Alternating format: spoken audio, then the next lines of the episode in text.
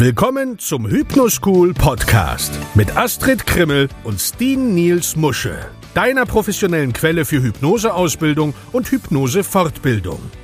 Hier sind deine Gastgeber Astrid Krimmel und Steen Niels Musche. Moin und willkommen zurück zum Hypnoschool Podcast. Ja, und von mir natürlich auch Moin. Aha, Frau Krimmel sagt jetzt Moin. Naja gut, Ja. okay. Öfter mal was Neues. Wir begrüßen dich zurück zu einer neuen Folge deines Lieblingspodcasts, des besten Podcasts, wenn es ums Thema Hypnose geht. Und heute wollen wir über Hypnosetherapie bei Angst sprechen. Und Astrid, wenn wir über Angst sprechen wollen, müssen wir, glaube ich, so für den Laien unterscheiden zwischen Angst, Ängstlichkeit und Phobie.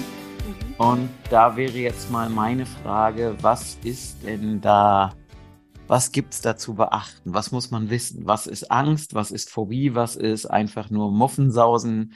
Sag doch mal zwei, drei Sätze dazu. klar. Gerne. Also, Angst per se, ich glaube, jeder hat sie schon mal gehabt und sie ist ja auch von Grunde auf nichts Schlechtes. Es gibt bestimmte Situationen, in denen es sinnvoll ist, auch Angst zu haben, wenn zum Beispiel eine gefährliche Situation auf uns zurast und wir vielleicht auch schnell reagieren müssen, weil Angst setzt natürlich viele Energien frei, die wir auf anderem Wege gar nicht haben. Das läuft über das ähm, ähm, über das vegetative Nervensystem. Da wird der Sympathikus angeregt und bereitet uns dann auf Kampf oder Flucht vor. Und das kann natürlich schon mal sehr hilfreich sein. Was aber als unangenehm erlebt wird, ist diese übermäßige Angst und auch manchmal Zweifel in Alltagssituationen oder in Situationen, die per se erstmal gar nichts Schlimmes sind.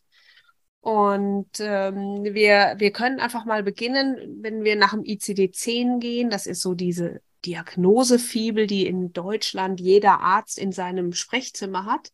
Da tauchen als erstes die Phobien auf. Und mit Phobien, hm, da können wir bestimmt schon das ein oder andere anfangen. Da gibt es zum Beispiel diese bestimmten Ängste vor Situationen oder aber auch vor bestimmten Gegenständen oder Tieren. Ja, also Situation kann zum Beispiel sein, die Angst vor weiten Plätzen oder vor engen Plätzen oder dass ich vielleicht in einen Fahrstuhl einsteigen muss. Das wäre dann sowas, was oft mit Gegenständen verbunden wird. Oder es gibt Leute, die haben Phobien vor Knöpfen, vor Reißverschlüssen, aber genauso auch vor Mäusen, Spinnen. Das kennen wir alles. Und ähm, aber auch da muss man natürlich sagen, es sind Situationen, die nicht gefährlich sind. Und trotzdem äh, kriegen wir da vielleicht ganz schlimmes Herzrasen, Panik. Und das Schlimme ist, das Gemeine ist, unser Kopf weiß, dass hier gar nichts passieren kann, dass ich vielleicht gar keine Angst vor dem kleinen Mäuschen oder der Spinne haben muss. Aber in mir drinne fühlt es sich trotzdem so an, als wäre das eine wirklich gefährliche Situation. So, dann gibt es als zweite Störung noch die generalisierte Angststörung. Das ist so das, ähm, wo die Menschen sich furchtbar viele Gedanken machen um verschiedene Situationen und immer so das Worst-Case-Szenario darin sehen. Also wenn ich jetzt zum Beispiel ein Stechen in der Brust habe, dann glaube ich, es könnte vielleicht ein Herzinfarkt sein. Oder wenn mein Freund vielleicht an die Arbeit gefahren ist und normalerweise schreibt er mir, wenn er angekommen ist und er schreibt mir jetzt nicht und dann denke ich, Mann, der könnte vielleicht einen Unfall haben, der könnte verstorben sein. Wie geht's dann weiter? Wie geht's mit mir weiter? Wie geht's mit dem Rest der Familie weiter? Und so werden permanent irgendwelche Sorgen vor sich hergetragen, die mich sogar davon abhalten, ein richtiges befreites Leben zu führen. Und dann gibt es noch so diese klassische Angststörung, diese Panikstörung, wo man in Situationen, die man nicht genau benennen kann, also so plötzlich und so aus dem Nichts heraus eine Panikattacke bekommt mit Herzrasen, mit vielleicht Übelkeit, mit Schweißausbrüchen und man hat eine fürchterliche Angst und hat gar keinen Anlass dazu. Und da merkt man, man hat die Kontrolle über seine Gefühle verloren. Und das Schlimme ist, man weiß von der Kognition, vom Verstand her, hier kann mir eigentlich gar nichts passieren und trotzdem fühlt es sich genauso an. Und das ist natürlich echt richtig übel. Mhm. Ja, und dann wollen wir einfach mal kurz darüber sprechen, wie Angst entsteht. Und wenn wir darüber sprechen, wie Angst entsteht, dann will ich jetzt einfach mal darüber sprechen, wie Angst aus hypnotherapeutischer Sicht entsteht und nicht unbedingt, was jetzt die, ich sage jetzt mal, die Wissenschaft sagt, wie Angst entsteht, sondern tatsächlich eben so, ja, wie wir die Erfahrung gemacht haben, wie Angst entsteht in unserer Eigenschaft als Hypnosetherapeuten. Denn das weicht ein bisschen ab, aber Astrid wird mir zustimmen wir als Hypnosetherapeuten, also zumindest Astrid und ich und viele andere, die wir kennen und die wir ausgebildet haben, die arbeiten mit sogenannten ursachenorientierten Hypnoseverfahren. Was heißt das? Das heißt also, wir gucken, wo ist denn die Ursache des Problems und lösen es dann an der Wurzel auf. Und wenn man das eben ursachenorientiert betrachtet, also sprich die sogenannte Hypnoanalyse macht, dann stellt man häufig fest, dass so plakativ und platitüd das jetzt klingt, dass viele Probleme in der frühen Kindheit entstehen. Was meine ich mit früher Kindheit? Irgendwo zwischen Zeugung und fünftem, sechsten, wenn es schlecht läuft, ungefähr siebten Lebensjahr. Das kann natürlich auch später sein. In den meisten Fällen ist es aber irgendwo dort in dieser Zeitspanne. Und es ist dann einfach so, dass unser junges Ich in eine Situation kommt, die gar nicht unbedingt tatsächlich bedrohlich ist, aber unser junges Ich nimmt diese Situation als sehr bedrohlich wahr, weil ihm Referenzen fehlen oder weil es vielleicht eine Urangst gibt, die da getriggert wird, was dann dazu führt, dass erstmal nicht unbedingt was passiert, sondern das Unterbewusstsein speichert das ab und legt es in die falsche Schublade. Und jetzt passiert das Blöde, irgendwann später im Leben kommt, ich nenne es immer ein sogenannter Stressauslöser. Ja, man gerät in eine Situation, die gar nichts damit zu tun haben muss. Und plötzlich sagt das Unterbewusstsein, ach, das Gefühl kenne ich doch irgendwoher, das hatten wir doch schon mal. Kramt, kram, kram, kram, kram. Ah, da war schon mal eine Situation, alles klar, und jetzt kriegst du dein Problem. Ja, und heute wollen wir über Angst sprechen, also in dem Fall dann eine Angst. Ja, schönes praktisches Beispiel, eine Geschichte, die ich immer wieder erzähle, weil sie sehr, sehr bezeichnend für das Entstehen so einer Angst ist. Ich hatte vor ein paar Jahren mal eine Patientin, die hatte eine ganz, ganz ganz schlimme Flugangst. Ja, also eigentlich keine Flugangst, sondern eher so dieses, ich komme nicht weg aus der Situation, denn später war das auch eine Angst, die sich übertragen hat auf U-Bahn, auf Züge, auf Busse, also all solche Situationen, wo man wenig Einfluss hat. Und wir sind in der Hypnose zurückgegangen zum Entstehungszeitpunkt. Da war sie ein halbes Jahr alt, lag mit ihrem Vater auf dem Bett. Der Vater ist eingeschlafen und bei ihr ist abgespeichert, ich kann jetzt aus dem Bett fallen, dann breche ich mir das Genick und bin tot. Ja, das war der Auslöser für die Angst. Sie hat die Situation ja überlebt. Sie ist nicht aus dem Bett gefallen, sie hat sich nicht das Genick gebrochen, aber trotzdem ist das, was dann jedes Mal danach getriggert wurde, nachdem wir das aufgelöst haben, neutralisiert haben, war alles gut. Wie wir das im Detail machen, kommen wir gleich noch zu, denn wir wollen ja jetzt noch darüber sprechen, was es für hypnotherapeutische Möglichkeiten gibt, mit dem Thema zu arbeiten.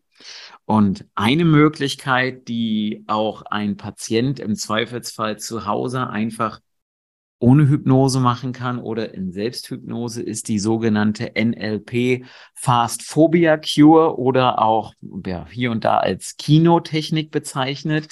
Da geht es einfach darum, dass man ja, sich vorstellt, wie man in einem Kino sitzt und eben der Hypnotiseur, der Therapeut, den Betroffenen sich das vorstellen lässt, wie er in einem Kino sitzt und auf der Leinwand läuft der Angstfilm und diesen Angstfilm verändert man dann in seiner Vorstellung, was dann dazu führen kann, dass sich auch die Angst auflöst.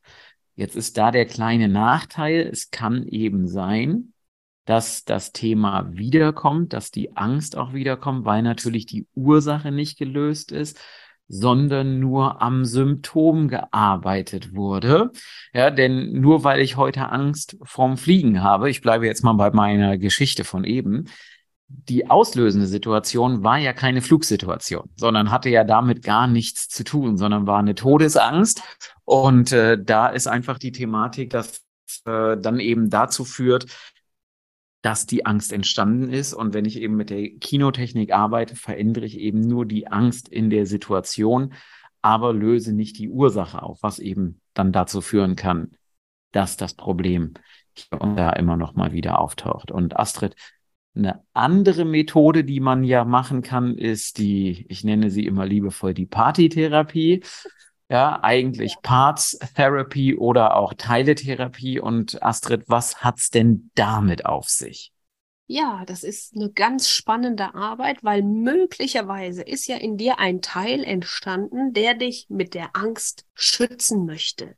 Das heute auch gerade noch einer Patientin am Telefon erzählt, dass da vielleicht ein Teil in dir das Gefühl hat, Mensch, ich muss die schützen, hier droht eine Gefahr.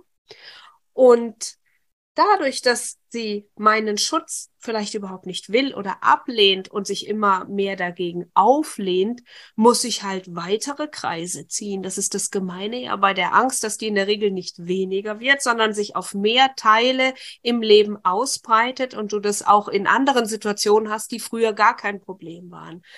Und da ist es eben hilfreich, mit genau diesem Anteil zu arbeiten, herauszufinden, was ist eigentlich mit dir los, was ist deine deine Aufgabe, die du dir selbst vorgenommen hast für dein Leben hier in der Patientin oder in dem Patient. Warum hast du das übernommen? Wann bist du entstanden? Was hat dich dazu veranlasst? Um dann aus heutiger Sicht das Ganze mal aufzudröseln und zu schauen, ist es überhaupt noch notwendig? Ist dir als Anteil überhaupt bewusst, dass die Gefahr im Moment überhaupt nicht mehr besteht? Und so können wir die Informationen für diesen einzelnen Anteil nachliefern. Und wenn der einzelne Anteil verstanden hat, dass dieser Schutz, so wie er ihn weitergegeben hat, so gar nicht mehr gebraucht wird, dann kann er sich auch verändern. Ja, ist eine sehr, ja. sehr spannende Arbeit, eine sehr tiefe Arbeit auch. Und äh, ich finde es immer hochgradig interessant, was das für Anteile sind, auch wie die heißen. Also wir gehen da wirklich auch komplett in die Kommunikation mit diesem Anteil. Ja, und manchmal ist es ja auch so, dass es nicht nur ein Anteil ist, sondern dass es mehrere Anteile sind, die eben dazu führen, dass diese Angst da ist oder dass die Angst entstanden ist. Stimmt's, Frau Krimmel? Richtig, absolut. Denn wenn der eine Anteil abgearbeitet ist, dann gucken wir einfach, gibt es einen weiteren Anteil. Ja. Dann ziemlich interessant, weil die weiteren Anteile, die stecken natürlich dahinter. Na, die haben erstmal so den Schwachen vorgeschickt. Das ist echt immer total interessant. Und dann müssen wir natürlich auch mit den, mit den Harten im Hintergrund arbeiten, ganz klar. Mhm, genau. Und eine andere Methode und ich sage jetzt mal die Methode, die wir ja in der Regel immer mit Angstpatienten durchführen, ist die sogenannte Regressionshypnose, auch bekannt als Hypnoanalyse oder auch als aufdeckende Hypnose. Da gibt's verschiedene Namen, die das Kind beim Namen nennen. Und da ist es einfach so, man guckt, welche also in der Hypnose. Was sind jetzt gerade für Gefühle vorhanden? Ja, mit welchem Gefühl kommst du? Was ist mit dieser Angst verknüpft? Und über dieses Gefühl gehen wir dann in der Hypnose zurück zu dem Zeitpunkt, beziehungsweise wir suchen dann in der Hypnose den Zeitpunkt, wo diese falsche Abspeicherung stattgefunden hat. Sprich, wo war die auslösende Situation, das auslösende Ereignis? Und eine Frage, die dann immer wieder auftaucht bei, bei, bei Patienten, ist einfach die Thematik, ja, woher wissen wir das denn? Ja, der gut ausgebildete Therapeut weiß das relativ schnell, weil er einfach die richtigen Fragen stellt und mit Hilfe der richtigen Fragen dann relativ schnell identifizieren kann, ist es die Situation, um die es geht, also die jetzt für den Moment wichtig ist, die wir angucken müssen oder ist sie das nicht?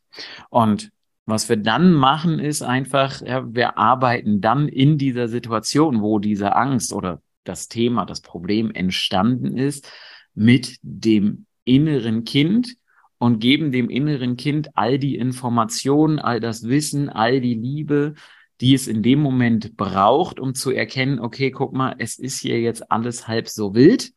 Ja, du überlebst die Situation, du wirst sie überleben, es wird dir gut gehen und so weiter und so fort. Und dann, was passiert dann eigentlich im Gehirn, Astrid? Ja, dann findet ähm, eine neuronale Neuverknüpfung statt. Also das heißt, in unserem Gehirn muss man sich das vorstellen, da sind ja diese ganzen Datenautobahnen und da ist also eine Situation mit einer Bewertung und einem Gefühl verknüpft. Und was wir natürlich machen, ist, wir trennen das, weil diese Situation wird neu bewertet. Also kann dann auch ein neues Gefühl entstehen. Und jetzt jetzt besteht die Arbeit für das Gehirn, weil jetzt muss das Gehirn sagen, aha, das ist ja gar keine gefährliche Situation, da hier auf dem Bett ähm, und äh, das Kind wird auch nicht rausfallen. Und das Kind fühlt sich jetzt durch diese innere Kindarbeit vielleicht sicher, geborgen, geschützt. Und jetzt hat das Gehirn die Arbeit, diese äh, Situation mit diesem Gefühl neu zu verknüpfen. Und das dauert natürlich ein bisschen, aber der Patient kann den Prozess natürlich auch durch verschiedene Methoden und durch kleine Hausaufgaben einfach unterstützen. Und dann wird das Gehirn sozusagen umprogrammiert. Das ist das, was die Leute immer denken, ah, programmier mal mein Gehirn um. Ich kann das ja gar nicht machen, aber ich helfe dem Gehirn dabei, die alten Verknüpfungen zu lösen, damit es jetzt neue Verknüpfungen bilden kann.